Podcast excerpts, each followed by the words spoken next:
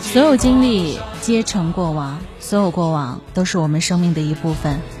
不要后悔遇见你，你梦想里和你曾经经历过、遇到过的那些人，他们也是你生命当中的一部分。因为经历了他们，因为遇见了他们，无论是伤害，还是开心，还是教会你成长，他们都曾经塑造了那个当下的你呀。我从来不赞同一句话，叫做“感谢伤害”。既然是伤害，为什么要感谢？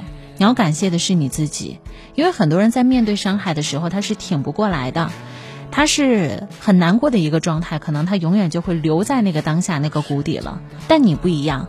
你站起来了，你复盘了，你活过来了。你要感谢的是你自己，而不是别人的伤害。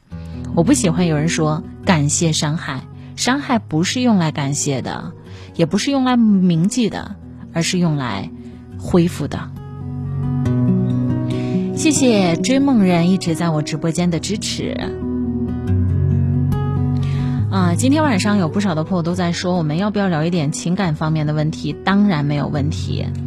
我曾经听到过这样的一个故事啊，我们有的时候去看树，比方说桃树，你知道桃胶是怎么产生的吗？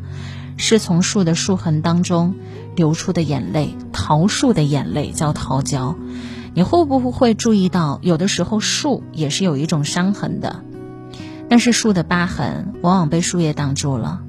即使不情愿，疤痕是存在的。与其舔着伤口重复痛苦，你不妨把力气用在努力生长。当你长到足够枝繁叶茂的时候，谁又会在意过去的某天你曾经受过的那些伤？这一世所有的不快乐，就是看自己疗伤手段罢了。我很赞同这个观点，所以我从来不会感谢伤害。凭什么感谢伤害？他伤害你了，你还要感谢他？我们要感谢的是那个强大的自己，感谢无论任何境地，你都没有停止向上生长。宝贝说：“伤痕累累，伤痕累累。”